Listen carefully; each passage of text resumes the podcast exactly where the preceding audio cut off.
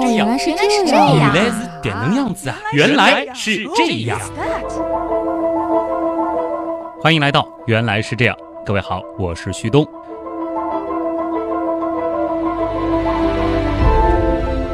没想到吧？这周虽然没有正片，但还有特刊，大约已经持续了有十天左右的时间了。无论是我的微博，还是旭东刀科学的微信公众号，包括和原来是这样有关的所有的互动平台，我已经听到了无数的朋友和我说：“旭东，你为什么不说一说引力波？引力波那么火。”其实，引力波那么重要又那么火的话题，我们一定是会说的。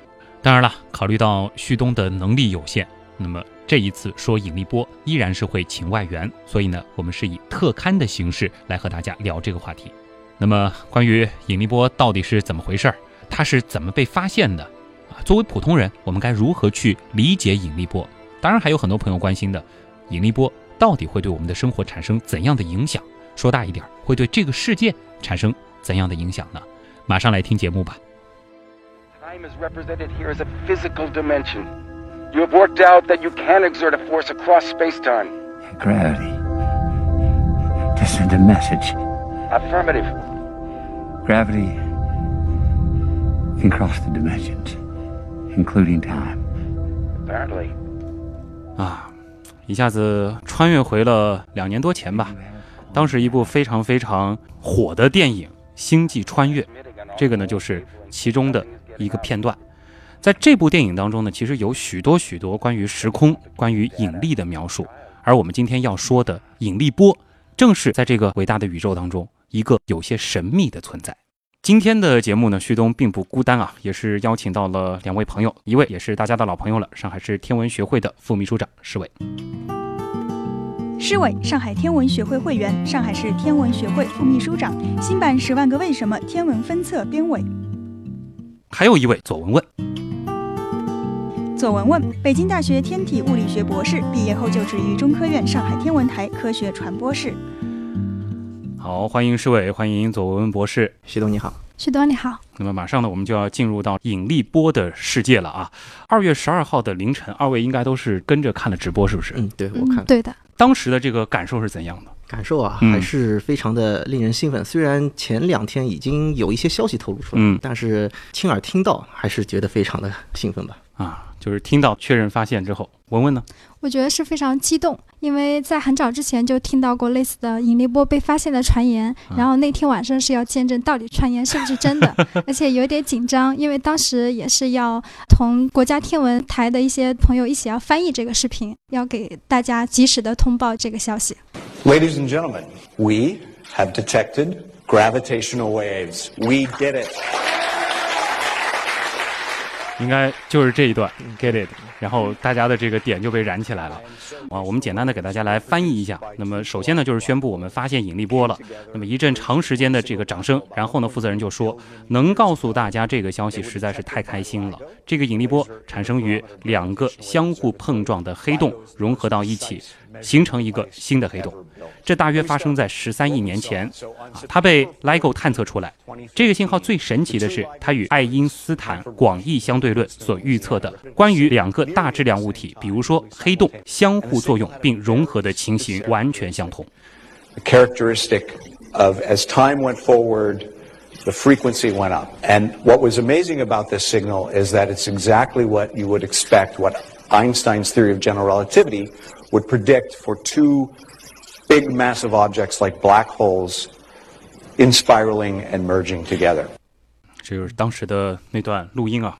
那么其实这段话的信息量非常非常的大，引力波、黑洞，还有爱因斯坦广义相对论，这听起来桩桩件件都是很多听众朋友自动会屏蔽掉的部分，因为它很高大上。那么我们就一点一点来啊。首先呢，还是要花一点时间。虽然说这两天的这个文章已经出来的特别多了，还是要和大家来解释一下什么是引力波。这种波它到底是一种什么样的存在？我都没法用东西来形容它了。我觉得，对，它的确不能算上一个东西。大家都听说过，这两天有一个高频词叫“时空的涟漪”。嗯，那么怎么样来理解？可能这个话得说的稍微长一点，从那个牛顿讲起啊，就是大家比较熟悉的就是牛顿的万有引力。呃学过高中物理应该都是知道牛顿万有引力的公式。那实际上它是一个远程的超程力。什么叫超程力呢？就是说嗯它是可以按照它的公式来讲，就是瞬间出现和瞬间消失。啊、打一个比方吧，大家想象一下，就是太阳，如果太阳突然消失，那么我们的地球会怎么样？那么按照牛顿万有引力来讲的话呢，引力就突然之间就没有了，地球应该嗖就飞走了。直接就甩出去了。对，没错。但是呢，太阳光跑到地球上是需要有时间的，八分嗯二十秒。大家想象一下，这个场景就会很奇怪，就是太阳还高高的悬挂在天上，然后我们地球就不知道到哪里去了。嗯那么爱因斯坦的广义相对论啊，他提出来的一个问题是什么呢？就是说这个呃万有引力它实际上是一种效果，就是有质量的物体它是弯曲了时空，然后呢其他的这个物质它可以在这个时空当中来运行。它就相当于什么呢？就是一种引力的效果，但并不是说这个引力它就一定必须要有引力存在，它是这样一个概念。那么这样导致一个结果就是什么？如果太阳一旦消失了，那么从太阳的消失的这个位置开始，引力它就会发生变化，而是从太阳开始向外慢慢扩散。这个而不是说忽然之间。对，不是忽然之间，它是有一个过程。那么这个过程传递的速度呢，就是和光速是相等的。嗯，所以这就和我们呃能够想象这样一个场景，它能够符合起来，就是八分二十秒之后，太阳消失了，然后地球飞走了。所以说大家可以想象，就就相当于我们往这个水里面扔了一块石头下去，啊慢慢的像一个波散开，就这样一个。这就是大家所说的这个对引力波了引。力波的概念就是这么出来的啊。我问博士有补充吗？嗯，我可以接着世伟刚才说的那个呃例子，假设将我们的时空简化成一个二维的这样一个弹簧床平面，那如果将太阳放在这当中的话，这也就是解释了为什么我们的地球在围绕着太阳转，因为太阳在这个时空当中，它使得时空弯曲，地球围绕着太阳转，其实是地球在这个弯曲时空当中最直接的一种运动方式。嗯那如果有一个神来之笔，对这个太阳运动了一下，那在处于这个时空当中，这个地球它的运动状态也会随着这个弯曲时空程度的变化而发生变化。嗯，而这个时空它的变化程度就像波一样往外传播，这也就是引力波，或者我们称为叫时空的涟漪。嗯，稍后其实我们也会和大家来讲到，就是我们这一次探测到的这个引力波。它是源于什么？因为文文刚用了一个神来之笔，对它其实也是来源于一个我们打引号的这个神来之笔，一个非常巨大的世界产生的一个波啊。估计啊，大家到现在听二位专家的解释，还是会觉得有点晕，因为其实它可能是需要大家有一些这个相对论的基础，可能听起来会更加容易一些。那么我们先来用非常直观的，用我们的这个人类的感官来听一下。听什么呢？我们这次的节目，我们给它起的名字叫“听懂引力波”，它有点一语双关，因为这个引力波啊，我们可以被我们的耳朵打个引号听到。嗯，我们先来听一下啊。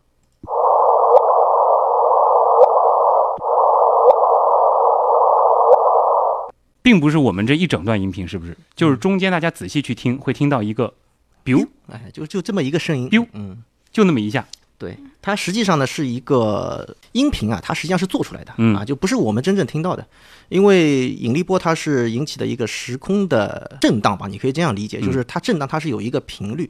这个频率呢，它是从二十五赫兹到两百五十赫兹啊，也可以达到三百五十赫兹。那么这一次我们听到的就是它的一个震荡的频率。如果把它寻找一段声音来模拟啊，嗯相匹配的话，差不多就是刚才大家所听到的，它是有一个变化的一个过程，然后听到一个 biu，就是它的这个频率到达了最高的时候。所以有的人在想，哎，我好像没有记得哪天从这个宇宙当中忽然 biu 了一声呃，对对对并不是这样做出来的应该。嗯，这个声音就是引力波它最后探测到那一个峰值。对，是的，那么这个声音，如果说我们就把它姑且理解为是声音的话，它背后是不是就是文文刚刚说的那个神来之笔了？就是那 biu 一下，是不是意味着就是这两个黑洞，或者说这两个大质量的天体，它发生了十几亿年前的那次巨大的事件？对，根据观测到的，然后跟模型当中很多的结果进行匹配的话，发现就我们听到最响的，或者就是频率最高的那部分，刚好对应于两个黑洞并合的那一瞬间。那一瞬间，嗯因为之前有资料说这一瞬间是损失掉了三个太阳的质量，对对，就是我们听到的这 biu 一声，三个太阳的质量就这样没了。就是三倍太阳质量，大部分是在这个零点二秒一秒钟之内给损失掉的。就这个 biu 一下。对。啊，这个想一想就觉得不可思议啊！这是两个黑洞，它在做一个彼此的这种高速的运动。绕转，对。啊，到最后等于说他们就是收尾之前是用了一个比喻，这两个什么情人。啊，像跳舞一样。啊，嗯。最终是拥抱在了一起。但是这一下其实他们是释放出了巨大的能量。对，实际上它两个黑洞呢，因为相互之间引力场都非常大，这两个因为都是我们把它称之为恒星级的，就是说它的质量跟太阳相比呢，其实相差的不是太大啊，就是一个是三十六倍的，一个是二十九倍的，它还算是属于恒星级。那么它们呢会彼此相互的这个吸引，然后呢会绕转越来越近，同时呢这个转的速度会越来越快。那么在最后这段时间呢，真的是难以想象的一个快速，可能就是在零点二秒的时间当中，它们相互之间的我们讲相对运动的速度啊，从零点三倍的光速一直增加到零点六倍的光速，然后就突然之间就并合在一起，组成了一个更大的黑洞。不是说两个碰在一起就爆炸了都没有了，它反而是成为一个更大的，大概有六十二倍太阳质量这样的黑洞。那么大家做一下数学，就是发现，哎，少掉三个太阳质量的，到哪里去了呢？就转化成了引力波。转换成了引力波。如果用爱因斯坦那个大家广为流传的智能方程，也等于 mc 方，你算一下的，我就会发现，哇，这个能量真的是非常非常巨大。MC 平方的那个方程。哎，对，因为要乘上那个光速平方哎？这里其实就带出了一个问题了：这个引力波它是一种能量的形式吗？对，就是那三个太阳的质量转换成了一个极其巨大的能量。对，它也是一种能量，但是呢，它和我们通常所认为的那种波啊，这个是有很大的区别，这一点大家千万要认识到。不管是什么声波也好，我们都知道那种是属于机械波，嗯就是说它是通过那种震荡，然后可以被我们听到也好，被我们其他的方式来检测，包括电磁波也是这么回事儿。那么引力波呢，它实际上是扰动了整个时空，时空在震荡。就是再给大家打一个比方，就是如果这个平静的这个水面上停着一条船，那么就好比说我们讲有个太阳，或者说是有一个绝对的一个球形的黑洞，嗯，那它实际上也会有产生引力场，但是呢，它没有这个引力波。那如果说这一条船上我给它压了一个重量，我跳上去一个人，然后这个船就会哎下沉一下，然后在它的边上就会有这个波会荡漾开，又一次涟漪了，很哎，对对，嗯就是这么一回事情啊。那么包括这个船如果向前开动移动的话，它旁边也会泛出这个波，就是造成了这个引力波。那么这两个黑洞相互之间绕转的话，它就相当于我们在波动这个水面。那么大家可以想象一下，就是如果这个水上有一片树叶啊，这个波荡漾开来，这个树叶会随着这个波一上一下。那么不同的是什么呢？这种波它不会造成这个树叶的形变，这个树叶它不会说拉长怎么样，但是引力波因为它是时空的这种震荡，它会随着这个引力波过来之后，尺度啊它会有变化。如果你这个人接收到引力波，理论上讲这个人会被拉长或者压扁。啊，大家就问了，这个引力波其实是抵达地球了呀，对为啥我们没看到我们自己拉长变扁了呢？因为你就正处在这个时空当中，就好像你在一个盒子当中，外面有震荡，你在盒子当中其实是感觉不到你的时空的震荡。因为我们参照这个长短也好，时间也好，我们用的这些尺子对都是处在同样的一个时空当中。对，对没错，你一把尺也在那个长度在变化，对吧？而且就是刚才我们一直谈到引力波的频率，比较通俗易懂的解释就是，特别是对于一个双黑洞系统或者是双星系统，假设比如说这个两个黑洞产生的这个引力波频率是，比如说是三十赫兹的话，那相当于是对应的这个双黑洞系统它们相互绕转的这个频率大概是十五赫兹，嗯对应的就是说一秒钟这个双黑洞可以转十五次。那如果是再推进一下，假设这个引力波频率达到了一百赫兹，那双黑洞的这个相互扰转的频率是多少？是不是就两百赫兹？嗯相当于就是一秒钟它们能相互扰转两百次。而且就是对于刚才我们听到 biu 的一下，嗯那像最开始，比如说它的频率只有三十赫兹的话，相当于黑洞它是一秒钟转十五次，然后这个黑洞的质量一个是比如说三十六，一个二十九嗯倍太阳质量，这时候他们每个人的半径，就是黑洞它自己的这个半径，可能大概是一百千米左右，而他们之间相距可能是一千千米左右，然后每秒钟转十五圈。后来在快要到并合的时候，频率就慢慢增加。这时候，如果我们把刚才听到的声音给它视觉化，就会发现每个波峰和每个波峰之间的距离就越来越小，频率越来越高。啊然后这个时候对应的，实际上模型当中两个黑洞就马上要快并合了，然后之间的距离可能只有几百公里左右。然后我们看到的频率就是一百赫兹。到最后的话，两个完全并到一起了以后呢，就是它们达到的频率也是最高，幅度也是最高。但到最后 biu 的一下，声音就慢慢变小了，就是、呃，在英文呢就 ring down，就好像敲了一下铃，然后声音慢慢慢慢就变弱了，而且频率也越来越低了。其实就看到这个波形，我们能够自己脑补出一个非常形象的，而且其实大家可以想象，就是说黑洞虽然说这个相比其他的恒星来说，它还是非常小个头的，嗯但是两个如此大质量的东西在空间当中坐着。其实我们想象一下，它是非常非常高速的一种形式，然后搅动着这个时空。对所以就有一些比喻是说，类似于像打蛋器一样嗯在搅动这个时空。之前好像有一个说法，说是我们其实距离这一个引力波的波源的距离其实非常非常的远，或者说这一次的合并是发生在非常非常久远的年代，十三亿年前。十三亿年前。嗯，对。这个其实就是我们在接下来的这个部分就会来聊的了。为什么在十三亿年，我们就姑且用这个数据，十三亿年之后的人类，或者说是十三亿光年之外的我们，能够碰到或者说是测量到这样子的一个波？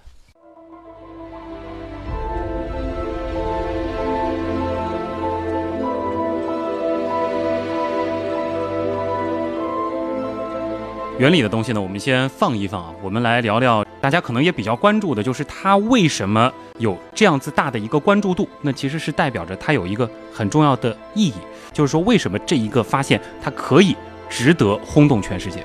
之前在媒体上把这一次事件把它说成爱因斯坦广义相对论预言当中的最后一块拼图。那么也就是说，爱因斯坦的广义相对论呢，他提出之后呢，有很多我们觉得很奇怪的东西啊，但是呢，我们。很多的这种科学的发现，一次又一次的证明爱因斯坦他是正确的。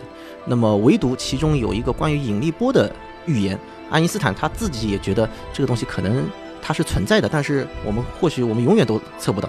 但是这一次，哎，我们真的是发现了，竟然测到了，对比他设想的要提前很多，或者说比我们自己人类设想我们能测到这个东西要提前很多，或许吧。引力波的第二部分呢，我们要来好好的说一说这个引力波它到底是怎么被探测到的。这次其实探测到引力波的呢，是一个叫 LIGO 的机构，L I G O 啊，它到底是什么呢？我们先给大家准备了一个短片。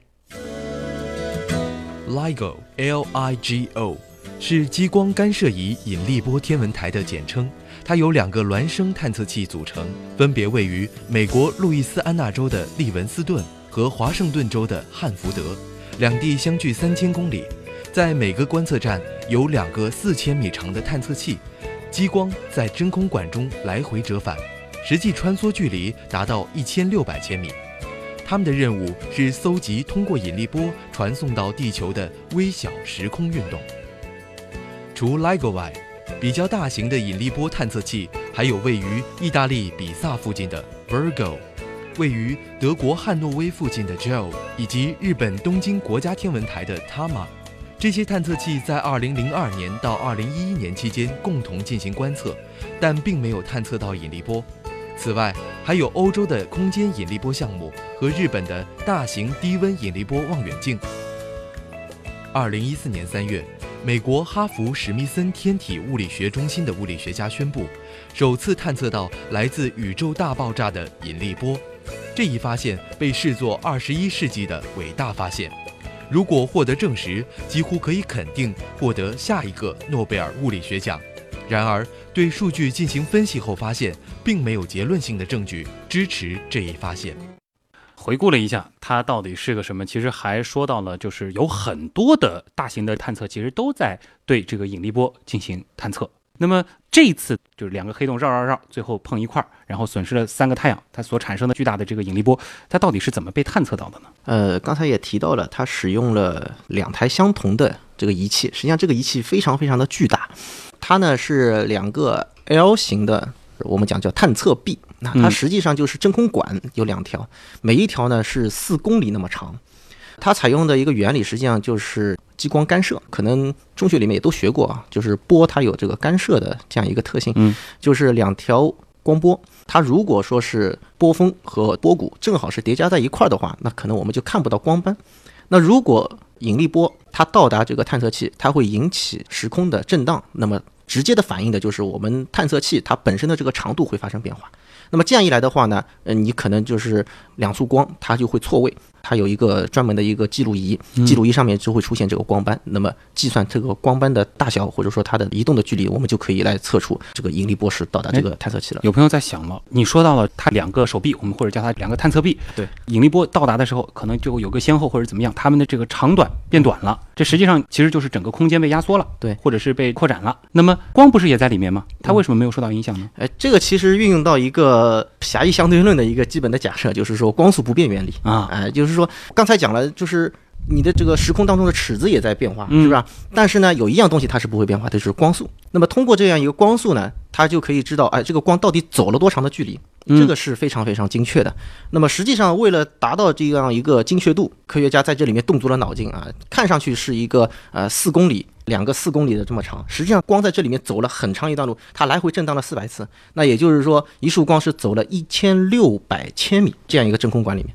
只有这样子才能够达到所需要的那个精度。这个精度是多少呢？就是十的负二十二次方米。这样，就大家想想看，这个小数点后面多少十的负二十二次方。对对对，这就相当于一个什么样子的概念啊？就是我曾经也计算过，就是相当于我们地球到太阳之间的距离，嗯啊，然后这里面呢有一个氢原子，哎，它在跳动，你就可以知道，就可以测。就我们最后探测到的这个变化就在这个里面嘛。呃，对，因为最后我们测出来的长度，因为刚才讲了，就是啊引力波过来，它是会拉伸或者压扁，它就在一个方向上，它是会把你拉长了。对。那么在另外一个垂直方向上呢，它就会相应的压扁。嗯。所以它会造成这样子一个变化。那么这个变化的幅度是多少呢？这一次测出来的是十的负二十一次方，就正好是在它的探测范围当中。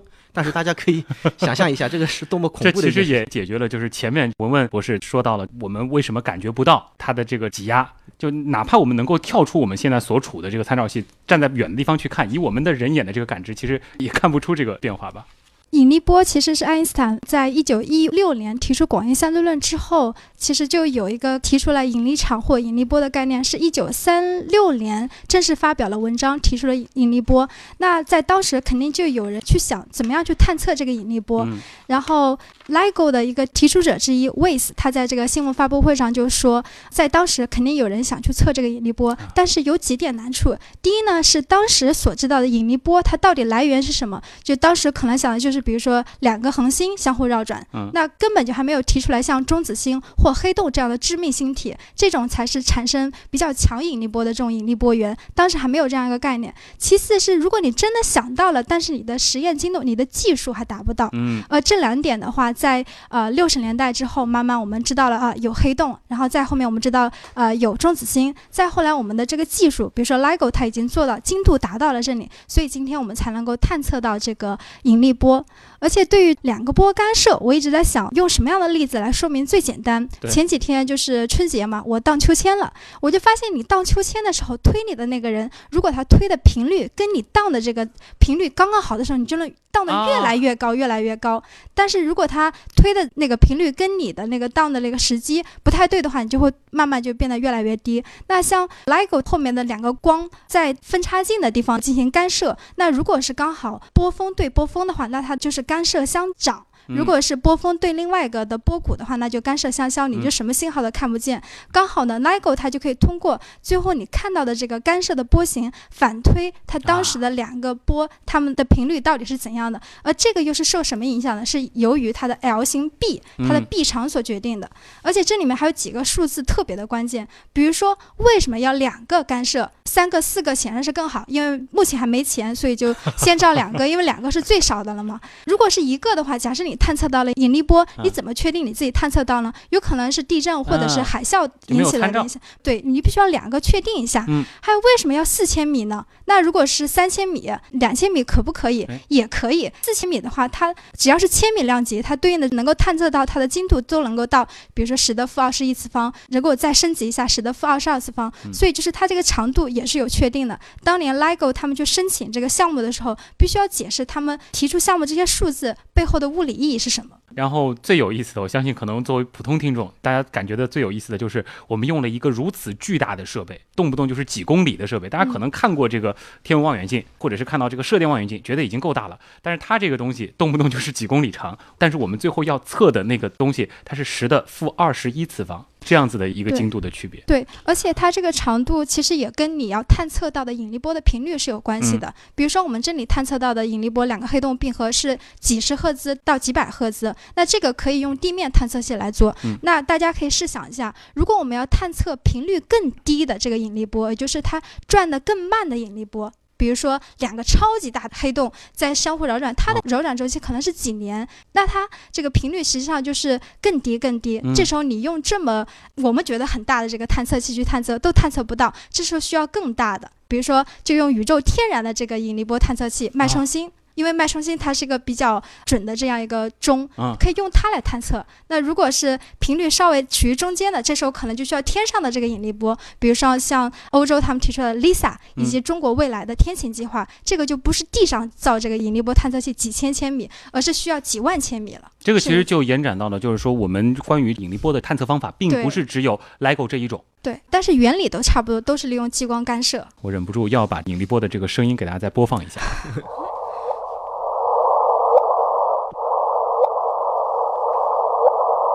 哎，就趁着这个声音说着，我觉得比较有画面感，大家也可能比较能够去感受我们探测的这个东西。那么其实 LIGO 它实际上探测到的，并不是说它听到了这样一个声音，而是探测到了一个呃信号，或者说是一个变化。实际上就是探测臂长的嗯变化，本身发生的一个变化哎长度的变化。然后我们去反推在遥远的或者说是在久远的那个地方发生的那件事儿。那么我们凭什么去知道这样子的一个 biu 一声是两个黑洞合并引发的呢？刚刚我我跟施伟在准备的时候就说到一个例子，就是用指纹，就好像 LIGO 它好像是一个警察一样。这时候有一个干坏事的，比如说这两个黑洞，他们发出了引力波，然后我们把它的指纹给拿到了。嗯然后呢，我们有个巨大的指纹库，只不过这些指纹库并不是就是宇宙万物所提供的这些指纹，嗯而是我们科学家们用计算机计算在不同的就是假设有这些引力波源，它们如果产生引力波会是什么样的波形，什么样的频率，嗯然后我把这些生成了不同的指纹，然后呢，我把这个小偷拿过来的指纹跟我指纹库的指纹一一匹配，啊终于找到一个哎比较像，然后我再看，嗯，当时我造这个指纹的时候，我用了什么样的条件，然后反推出来，哦，原来这个小偷很可能是两个黑洞，就是说我们已经有一个数据库了，对。我们根据这些已经推测出了一个庞大的数据库，对。然后我们听到了这个 biu 一声，我们觉得它很可疑，它肯定不是在地球上对。一些其他的干扰，嗯。那么就得去找是什么东西，对，结果就发现是两个黑洞，对。而且是这样尺寸的黑洞，对，而且，呃，这个信号刚刚来的时候，他们有一个预警系统，首先说啊这个疑似，然后立马就全世界一堆科学家立马就来看它到底是不是，然后再去用指纹系统去跟它慢慢匹配，嗯。然后发现它真的是一个引力波事件。啊，这个并不是说我们之前已经对这两个黑洞进行过观测，或者说是我们知道它的存在，其实并不是，而是经过数学计算，我们来推测它是这样子的一个情况。对，实际上至今他们下落不明，你还不知道它在哪。就我们并不知道这样子的 biu 一声，它们是出现在哪个位置，哪怕我们仰望星空的时候，也不知道去找哪个方向。呃，有一个大概的方向啊现在测出来就是在靠南一点的啊，嗯南天那边，爱好者都知道有一个大麦云啊，就在那个方向上，它是一条带。大概就是六百平方度这样一个范围。啊。现在就是确切在哪个地方并不知道，包括所谓的距离啊，两个黑洞的大小，它实际上都是模型当中它匹配出来的。就大家在想这件事情的时候，不要在脑中有一个画面是说，感觉科学家用了一种很高端的设备，光学望远镜，然后看到两个黑洞在那儿转转转转转，然后 biu 一下，我们同时又听到了它的声音。嗯这样子的话，其实我们就能理解为什么我们探测到这个引力波是一件很不得了的事情。但反过来讲，就是如果说我们有这样子一个可能的啊，去观测到两个黑洞或者其他我们讲叫做大质量事件，如果发生，我们不管是可见光波段，嗯。还是射电，还是用其他的，比如伽马等等这样一些波段，同时能够观测到，又能够听到这个引力波，那恐怕这件事情就不得了了。这个可能获得诺贝尔奖的时间会大大的前提。能拿好几个吧，感觉。这个其实如果是他们同时观测的话，你还可以检测一点引力波它的传播速度到底是不是光速。哎，对，这啊个也很重要。但是这个我们现在还没法确定。呃，目前是这么假设的，它是以光速。嗯，就这个还是有待我们去留给后人继续去摘的明珠们。哎对，这个呢，就是有一个题外话，就是说有人谈到，比如说我们有光啊，这个光到底是个什么东西？后来就有人提出来了一个概念，叫做光子，对不对嗯啊？这个爱因斯坦也是光电效应，他拿诺贝尔奖。那么也有人相应的，这个引力它是靠什么东西呢？就有人提出了一个概念叫引力子。那么如果引力子这个东西是存在的，那么它要以光速传播，那么根据相对论的话，它就必须是质量为零，嗯，对吧？那如果它不是光速传播，那它就可能有质量了，那这可能又是另外一回事情啊，这个会完全不一样。对，传播速度就可能小于光速。但谈到这个引力波，它的传播速度，其实在一九七四年，也是后来一九九三年获得诺贝尔奖的一个工作，就是利用这个脉冲星双脉冲星的这个相互绕转，来间接的判定引力波的存在。其实原理跟这个双黑洞也有点相似。你想，两个脉冲星相互绕转，也是彼此越来越靠近，然后转的速度越来越快，所以周期就越来越小。然后你看到它们的频率也就发生变化。然后你也是通过就是 biu 的一声，只是频率波段不在一个波段，你也是通过它那个波形以及它的这个频率的变化反推。啊，他们损失到的能量是通过引力波的方式传递出去的。他们通过那样一个工作，也是可以推出来引力波的速度大概是多少，那就是跟光速比较的接近。但是用的还是比较的接近，嗯完全一致，现在还不好确认。总有误差嘛。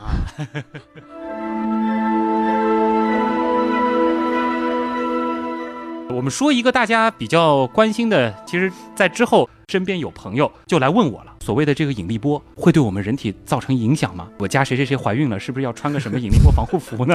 前两天我也在网上看到过啊，但是大家很关心啊这个话题啊。但是那个商家还蛮好，他下面留了一句叫“无货，请不要拍”，就其实是个嗯调侃，调侃。对，实际上呢，大家都知道，刚才我们也提到了，嗯引力波它引起的是时空的涟漪啊。嗯什么时空的涟漪？它时空本身它是在震的，它不是电磁波，它没有所谓电磁辐射啊。所以说这个是完全没有。那么你说影响，那刚才也提到了，实际上就是你的身高，对吧？它是的确是会有变化，这还要在外人看来，呃，还不是说在这外人怎么去理解都不行对，行。就是说这个实在是变化是微乎其微啊。嗯，幅度太小太小了，就是一个原子的，呃，没有，好像之前呃，一个质子的千分之一，呃一个质子的千分之一，氢原子好像一百亿分之一多少的啊，反正非常非常非对非常常微小的一个小小的变化，大家想一想，能对我们产生什么样的影响呢？但是其实我觉得给我们带来的这种振奋，这倒是一个很积极的影响啊，没有必要去担心它那些有的没的。我们人能感觉到它是不可能的，但是我们用东西探测到它又非常的伟大。嗯，对。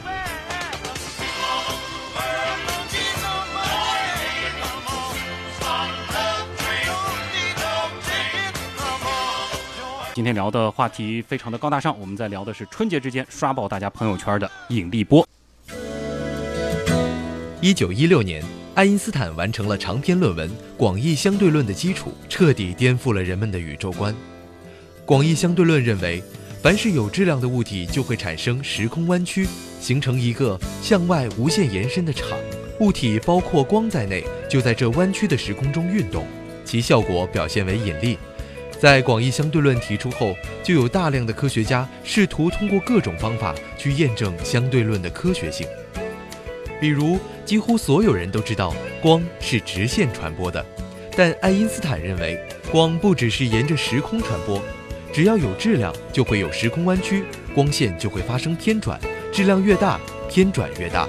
一九一九年五月二十九号，英国爱丁顿领导的考察队通过一次日全食观测，发现太阳附近的恒星位置发生了偏转，而偏转的角度与广义相对论的预测完全吻合。这是对广义相对论的最早证实。又比如，一直以来人们观察到的水星的轨道总是在发生漂移，存在近日点进动的现象。根据牛顿万有引力计算，偏移量与实际观测数据存在每百年四十三点一一角秒的偏差。一九一六年，爱因斯坦用广义相对论计算得到的水星近日点偏移量，与实测数据相比，仅相差每百年零点一三角秒。由此也就完美解释了水星近日点进动现象。除去以上提到的已被证实预言，还有黑洞、引力中慢、引力红移、引力拖拽效应等预言，也逐一在过去的科学探索中被一一验证。但唯独只有引力波，却从未被直接实验验证。我们刚才呢是通过了一个资料片来给大家回顾了一下，在引力波被我们探测到之前，爱因斯坦广义相对论的一系列的预言是怎么逐步逐步一个一个被证实的。这个其实也可以和二位嘉宾一起继续的来回顾一下。刚才其实是提到了有一个是可能大家喜欢这个爱因斯坦的朋友可能应该会知道，就是在一九一九年的那一次日全食的这个观测，对，然后包括就是水星的近日点的这个进动的现象。那么其他的几个呢，还包括这个黑洞、引力中脉、引力红移这些，这些都已经被我们证实了吗？应该讲，基本上啊，这些都是我们真实测到的。比如说，黑洞就是原来提出了在广义相对论里面，它是说有这样一个东西。至于这个东西它到底是不是存在啊，实际上是有着很大的争议。那么一直到六七十年代啊，尤其是七十年代卫星发射上天之后啊，终于看到了第一个黑洞的候选。从现在的研究认为，这个黑洞是普遍存在的。嗯那么尤其是在星系的核心，它就存在一个大质量的黑洞，就包括我们银河系也是这样。但是说实在的，对于黑洞的这个探测，还还是间接的，因为不能直接看到它。对，知道黑洞原理的朋友就知道了。哎，啊只能说，比如说它的那个 X 射线，嗯对吧？然后还有一些就是其他的天体啊绕着它转，那它当中有一个东西，这个东西可能是黑洞吧，但是说实话，它有可能是别的东西，但实在是想象不到还有别的东西是可以造成这样子的巨大的引力，对吧？还有包括刚才讲那个所谓引力红移，就是说会造成时空的弯曲。刚才讲的那个空间会被拉伸，实际上时间也会变化啊，就引力中慢。就是说，如果说是人造卫星，它在太阳的背后，它发射一个电波过来，它正好穿越了太阳的这个时空，它的太阳的引力呢会被拉伸，就是说它过来的时间啊就会变慢，它不是说直线传播了。那这些东西都是得到了验证。就有兴趣，大家可以继续去进行一些相关资料的查阅啊。那么这一次我们发现的这个引力波，我们说大一点这个话题，它和人类有什么关系？对于我们人类而言，它有什么样的意义？我引用一下在发布会上 Keep Song 说过的一句话：“这仅仅是一个开始。”呃，因为这一次大家只是看到了一个频率的引力波，未来科学家们可能借用更多的探测器以及更多不同形式的探测器去探索其他频率的这个引力波，去打破各种不同频率的这个零。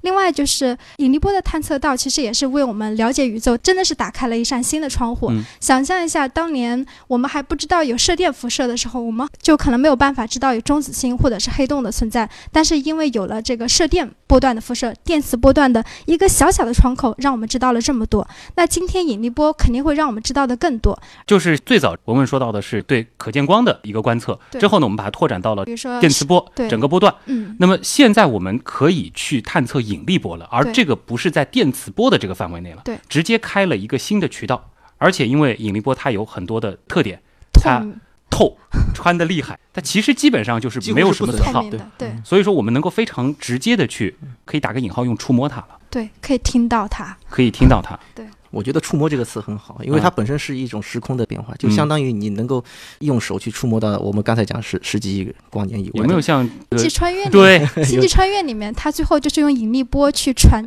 在两个世界当中去嗯传递信息，这个也是可以作为一个展望嘛。未来，也许引力波真的可以作为一种通讯工具，但这个真的是会很久太漫很久以长了，后。这个道阻且长。呃，但是其实《星际穿越》它最后的那个点，大家可能印象比较深的就是男主人公在推那个书房，嗯他的那个书，其实用到的其实就是引力波的这个概念。有一点，当然夸张了，被他这个无限的这个艺术夸张了。嗯但是我们其实可以这样子去感受一下，就是在我们首先说时间上十三亿年前，嗯，空间上十三亿光年。这样子一个遥远的、远古的一个事情，嗯。它的产生的时空的这个涟漪是直接穿过了我们的身体，嗯又被我们所制造的这样子的设备对十探测下来了。三亿年前，那时候地球上 应该还有蓝藻吧？这看根根本没恐龙什么事儿，鱼类都还没出现呢。就大家可以去想象一下，或者是去感受一下。那么更重要的，其实对于天文学或者说对于人类对宇宙的探索，我们是多了一种全新的方法。对，它实际上是一种全新的手段，因为我们现在如果确定哦，我们的确是发现了这个引力波，就是我们有这个能力去探测引力波，嗯那可能带来的很大的这个影响啊，会非常的巨大。就比如说刚才讲到了呃原初引力波，嗯那么它的频率是非常非常低，还包括其他的超大质量黑洞啊，嗯像星系级的，那么它发出的声音就不是 biu 这么一下的啊，它可能这个频率非常非常的低，呃，我们这个都不可能用这个来我们我们形容了。耳朵是听不到了啦。但是指向了一个新的方法。对，但是它的方法一样的。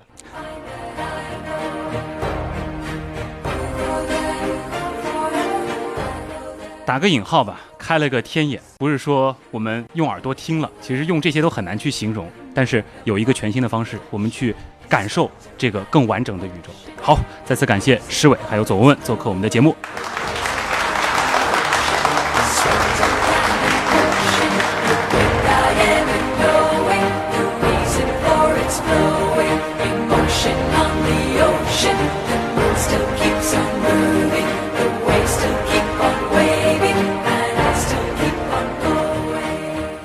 最后呢，还是不忘做一下广告。大家如果有特别想了解的内容，无论是想从原样的正片当中听到，还是从原样的特刊当中听到，都可以通过以下的方式来联系我。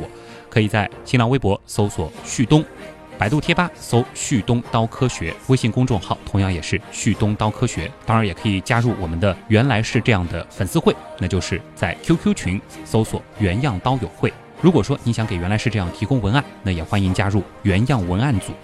还是那句话，旭东的“东”字有点难写，上面一个山，下面一个东，方便大家记忆的话，那就是山东九日游。好了，本周的原样就是这样，我是旭东，咱们下周再见。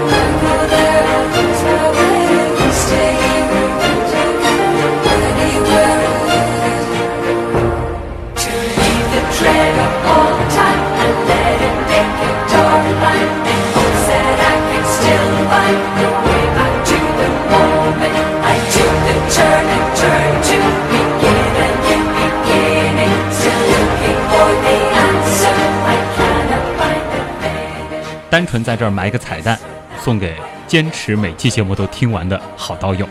听东半仙说，集齐十个彩蛋可以转运旺桃花，还能防引力波哦。